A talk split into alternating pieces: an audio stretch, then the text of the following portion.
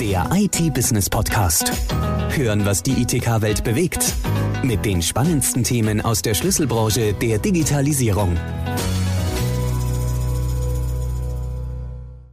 Keine Mobilfunklöcher mehr. Schnelles Internet, autonomes Fahren, Vögel werden vom Himmel fallen. 5G ist Heißbringer und gleichzeitig Futter für Verschwörungstheoretiker. Mein Name ist Anne-Marie Struck und in der heutigen Episode geht es um den fünften Mobilfunkstandard. An jeder Milchkanne, wie vor ein paar Jahren befürchtet, ist 5G noch nicht angekommen. Doch über den neuesten Mobilfunkstandard wird jüngst vor allem wegen der 3G-Abschaltung im Sommer wieder vermehrt gesprochen. Außerdem arbeiten die Mobilfunkanbieter in Deutschland mit Hochdruck am Ausbau der 5G-Netze. Gleichzeitig bieten Smartphone-Hersteller immer mehr 5G-fähige Geräte an. Für sie steht der Standard schon in den Startlöchern und mancherorts kommen die Nutzer auch schon in den Genuss des neuen, neuesten Mobilfunkstandards. Doch wo stehen wir wirklich mit 5G? Diese Frage bespreche ich in der heutigen Episode des IT Business Podcasts mit Michael Pickard, dem Vorstandsvorsitzenden der, der TDT. Herr Pickard, 5G, was bedeutet das eigentlich? Ja, 5G in der direkten Bedeutung ist eigentlich eine Abkürzung. Das G steht für Generation oder auf Deutsch Generation. Die einzelnen Mobilfunkstandards wurden einfach durchnummeriert. Von 1 bis 5 und über 6 reden wir jetzt auch schon ein bisschen. Und in diesem Sommer soll ja das 3G-Netz abgeschalten werden. Was bedeutet das für uns? Wird dann das Netz schlechter? Nein, also wenn wir mal durchschauen, äh, äh, 2G-Standard ist ja das, was wir kennen, wo wir normal drüber telefonieren, SMS machen. Das hat also noch nichts mit so wirklich mit Datenaustausch zu tun. 3G-Standard äh, wurde dann eingeführt, um für damalige Verhältnisse schon recht schön Daten übertragen zu können und besetzt aber gewisse Frequenzen. Und inzwischen hat sich die Technik weiterentwickelt. Das heißt, man kann mit diesen Frequenzen heute viel mehr anfangen wie früher. Und werden diese Frequenzen jetzt für den neuen 5G-Standard benötigt. Das heißt, in dem Zuge, wo 3G abgeschaltet wird, bekommen wir 5G. Das heißt, das Netz wird eigentlich besser und nicht schlechter, weil es mehr Möglichkeiten bietet. Aber müsste ich da nicht ein 5G-Device haben, um das dann nutzen zu können? Wenn ich kein 5G-Device habe, äh, dann bin ich sicherlich in, in der Situation, dass ich eventuell eine Verschlechterung habe, wobei mhm. man muss hier auch differenzieren, dass 5G-Technologie auch wiederum auf 4G-Technologie aufbaut, also auch auf die Basisstation. Mhm. Jetzt in dem für den normalen User, dem privaten User wird es in der Regel nicht viel ausmachen, weil es bei den Handys ja inzwischen schon sehr lange den 5G-Standard gibt. Jetzt, wenn wir in der professionellen Technik schauen, also wenn wir jetzt von, von Mobilfunkroutern sprechen, sind wir aber eigentlich auch in der Situation, dass sie draußen auf dem Markt kaum mehr Router finden werden, die nicht mindestens 4G unterstützen, weil das dann doch schon so lang auf dem Markt ist, dass sich ja auch durch Sicherheitstechnologien, durch andere Dinge die Technik so weit geändert hat, dass die eigentlich schon abgelöst wurden. Okay. Also es wird nur in extremen Ausnahmefällen mit sehr, sehr altem Equipment irgendwann auch, auch jemand erwischen, aber das haben wir ja eigentlich immer im Leben. Klar. Vom Windows-Rechner irgendwann ist dann auch nicht mehr aufzurüsten, dann muss man irgendwann mal einen neuen Rechner kaufen. Das hilft halt dann nicht anders. Ja, und das ist ja schon mal sehr beruhigend zu wissen. Ja. Ähm, wir haben ja jetzt schon ein bisschen über 5G geredet. Welche Vorteile bringt denn der neue Standard? Also das Erste, wo natürlich immer viel geredet wird, ist es viel schneller. Jetzt muss man sagen, dass äh, ein gut ausgebautes 4G-Netz ja schon Bandbreiten hat, die enorm sind, also wo ich schon extrem mhm. viel drüber machen kann. Das eigentlich Spannende am 5G ist, dass komplett andere Technologien da auch unterstützt werden. Ich fange mal an, ich habe Möglichkeit, ein Campusnetz zu bauen. Was bedeutet das? Ich habe also eine Möglichkeit, beispielsweise auf einem großen Unigelände oder in einer großen Fabrik oder in einem Flughafen oder wo es auch immer Bedarf gibt, mein eigenes Mobilfunknetz zu bauen, was ich dann in meinem Campus auch nur verwende, wo ich also nicht von jemand anderen gestört werde, auch sicherheitstechnisch sicherlich spannend und eben die Dinge machen können, die ich für meinen Bereich brauche. Messe wäre zum Beispiel auch zum Beispiel, also das mhm. ist eine sehr spannende Anwendung. Neben der deutlich nochmal höheren Geschwindigkeit, die Möglichkeit der Campusnetze, passiert aber noch was anderes, dass wir im 5G-Standard nicht nur sehr hohe Geschwindigkeiten haben, sondern auch äh, Mobilfunkstandards, die eigentlich eine sehr geringe Geschwindigkeit haben, also sehr langsam sind und ich kann sehr wenig Daten übertragen, aber mit einer extrem hohen Durchdringung.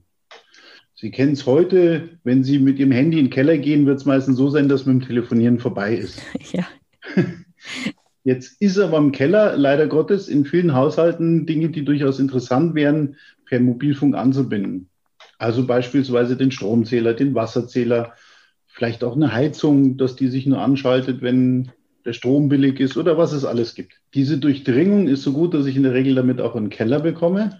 Das heißt, ich müsste jetzt mhm. Nach alter Technik müsste ich im Haus Kabel ziehen und irgendwo oben was bauen. Das wäre viel zu aufwendig, als dass ich es lohnen würde.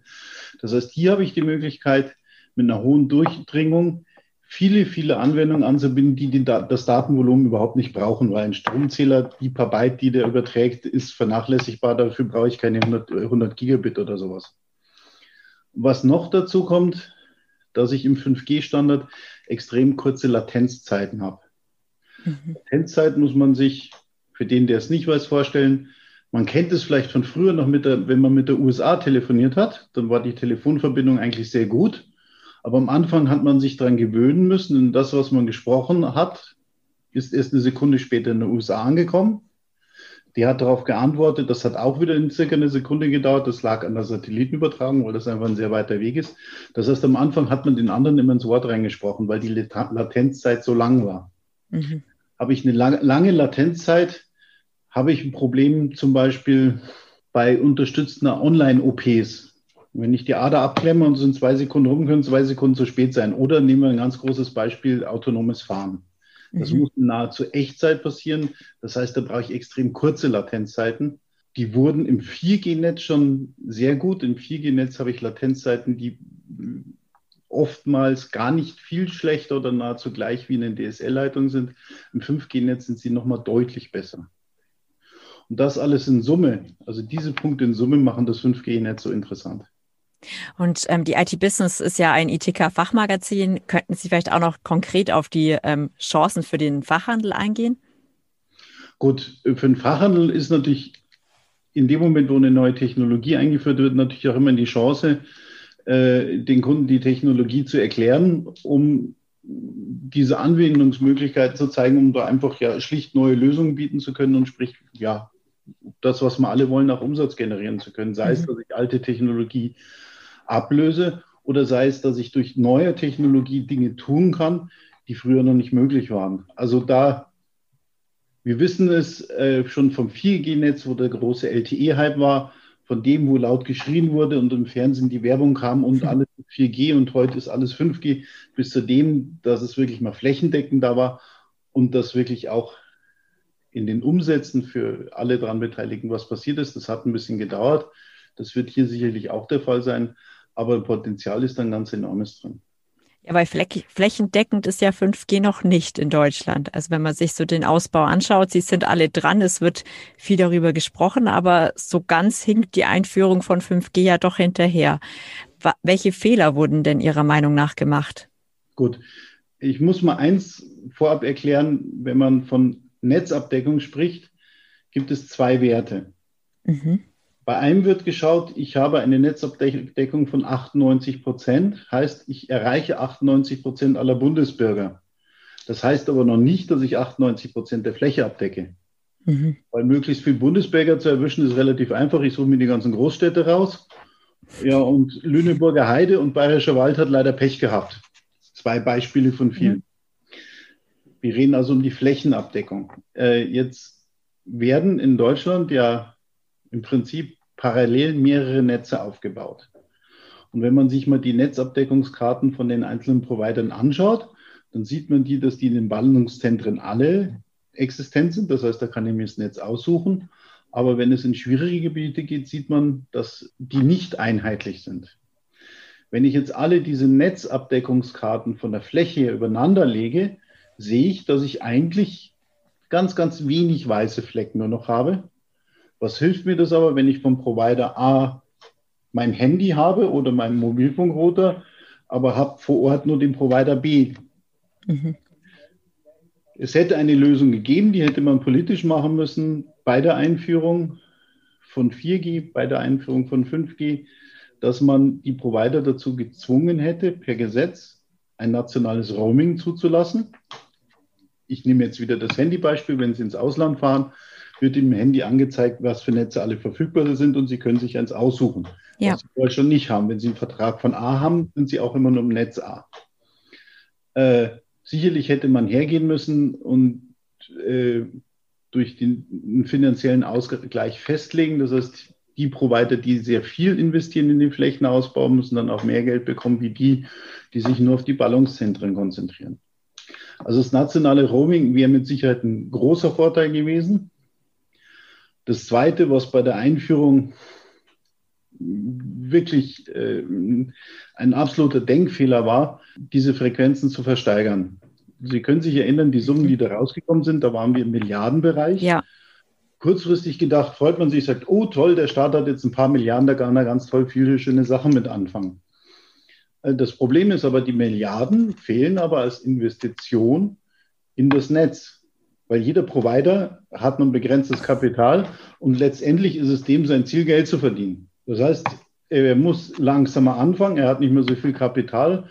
Auf der einen Seite, auf der anderen Seite, die Milliarden, die eingenommen würden, zahlen am Schluss jeder einzelne User, weil irgendwo muss das Geld herkommen. Also eine Abdeckungsverpflichtung bei der Verstärkung zu machen, eine Ausbauverpflichtung auch von der Zeit her, wäre sicherlich sinnvoll gewesen. Ist einfach simpel zu versteigern, ist meiner Meinung nach politisch der absolut falsche Weg gewesen.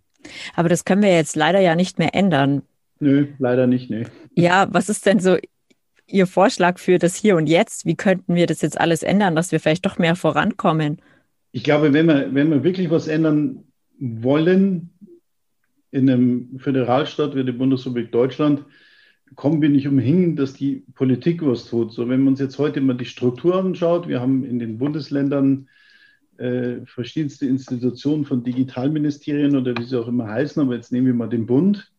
Und jetzt, wenn Sie schauen, äh, das ganze große Thema ist aufgehängt im Bundesverkehrsministerium, ist auch zuständig für digitale Infrastruktur. Dann sind wir im Innenministerium. Im Bundeskanzleramt gibt es die Dorothee Rebeer, die sich dann auch darum kümmert. Ähm, es gibt so einen alten Spruch, ich weiß nicht, ob der deutschlandweit gilt oder gibt es nur in Bayern, viele Köche verderben den Brei. Mhm. Wir müssten mal dahin kommen, es professionell aufzuhängen. Wir haben ein Landwirtschaftsministerium, weil Landwirtschaft wichtig für uns ist. Warum gibt es kein Digitalministerium? Ein Ministerium, was alles zusammenführt und alles entscheidet.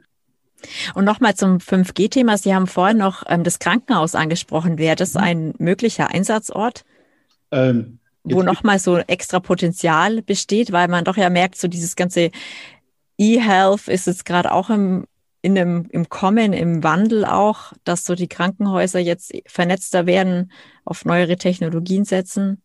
Jetzt bin ich natürlich kein Mediziner, äh, der Ihnen wahrscheinlich dann noch viel besser aufzeigen könnte, äh, was es für Möglichkeiten gibt. Aber es liegt eigentlich auf der Hand, wenn ich eine hochgeballte Kompetenz konzentriert irgendwo habe. Das ist meistens so. Das heißt, in einem Krankenhaus habe ich die Spezialisten, äh, die ich zum Teil ja auch nur bedingt oder nicht zeitnah erreichen kann, können mir digitale Technologien da durchaus Möglichkeiten eröffnen, die wir bisher noch nicht hatten Mhm. Weit das gehen kann, wie weit das äh, gehen darf, dass es dann auch noch sicher ist. Da braucht es die Mediziner mit am Tisch und Digitalexperten. Aber ich glaube, dass da ein sehr großes Potenzial drin ist. Ja, das denke ich nämlich auch.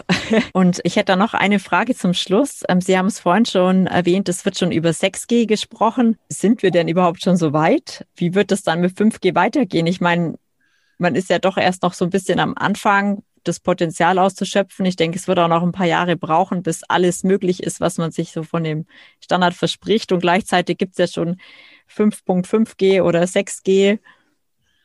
6G, ja, es wird geredet, da kommt was, es ist auch spannend und es ist interessant. Ein sehr großer Fehler wäre zu sagen, ach, das 5G überspringe ich, ich warte jetzt mal auf 6G, weil das wird schon noch ein bisschen dauern, ein bisschen heißt einige Jahre, einige mehr Jahre. Da wird sicherlich auch noch ein bisschen Dynamik drin sein, in was für eine Richtung das im Detail gehen wird. Aber es ist sicherlich spannend, darüber zu reden, jetzt mal aus, aus technolog technologischen Zukunftsperspektiven. Aber jetzt für, den- für den Fachhandel, für den Anwender, sind wir mal froh, wenn wir flächendeckend 5G kriegen. Dann Ja, passiert. Ja, das sind nochmal schöne Schlussworte. ja, vielen Dank für Ihre Zeit. Kein Problem. In Sachen Netz bleibt es also definitiv spannend und um den neuesten Mobilfunkstandard wird es sicherlich auch weiterhin noch genug Diskussionen geben. Das Potenzial ist auf jeden Fall groß, auch für den Fachhandel, insbesondere in der Automatisierung von Industrieanwendungen. In der Industrie 4.0 sind Systeme, Prozesse, Sensoren, Maschinen und Menschen flexibel miteinander vernetzt und das wird im Idealfall mit einem Campusnetz ermöglicht und bei diesem Aufbau ist die Expertise des ITK-Fachhandels definitiv notwendig. Doch auch in puncto Netzabdeckung gibt es Fortschritte. Sowas wie ein nationales Roaming, das Herr Pickert bereits angesprochen hat, hat sich in einer sehr abgeschwächten Variante doch umgesetzt. Immerhin teilen Telekom und Vodafone seit Anfang des Jahres mit Telefonica ihr LTE-Netz. Das sogenannte Active Network Sharing gilt jedoch nur für ausgewählte Antennenstandorte und verfolgt das Ziel, graue Flecken zu beseitigen. Von 5G ist dabei noch nicht die Rede. Nichtsdestotrotz ist Deutschland von einer flächendeckenden Breitbandmobilversorgung für LTE und 5G noch weit entfernt. Verständlicherweise liegt der Fokus der Mobilfunkanbieter stark auf den Ballungszentren, wo ja auch die Mehrheit der Bevölkerung lebt. Das führt jedoch dazu, dass das Netz im ländlichen Raum eben sehr schlecht ist. Für den Netzbetreiber ist der Ausbau des Netzes eine große Herausforderung, finanziell sowie technisch. Daher fordern auch viele einen Eingriff der Regierung. Den Wunsch nach einem Digitalministerium haben somit neben Herr Pickard viele. Wie schnell wir die Vorzüge von 5G im vollen Ausmaß ausschöpfen können, wird sich also noch zeigen. Vielen Dank fürs Zuhören und bis zu einer nächsten Folge des IT Business Podcasts. Der IT-Business Podcast. Hören, was die ITK-Welt bewegt. Der Audiopool mit den spannendsten Themen aus der Schlüsselbranche der Digitalisierung. Jetzt abonnieren auf Spotify, Soundcloud, YouTube, Deezer und iTunes.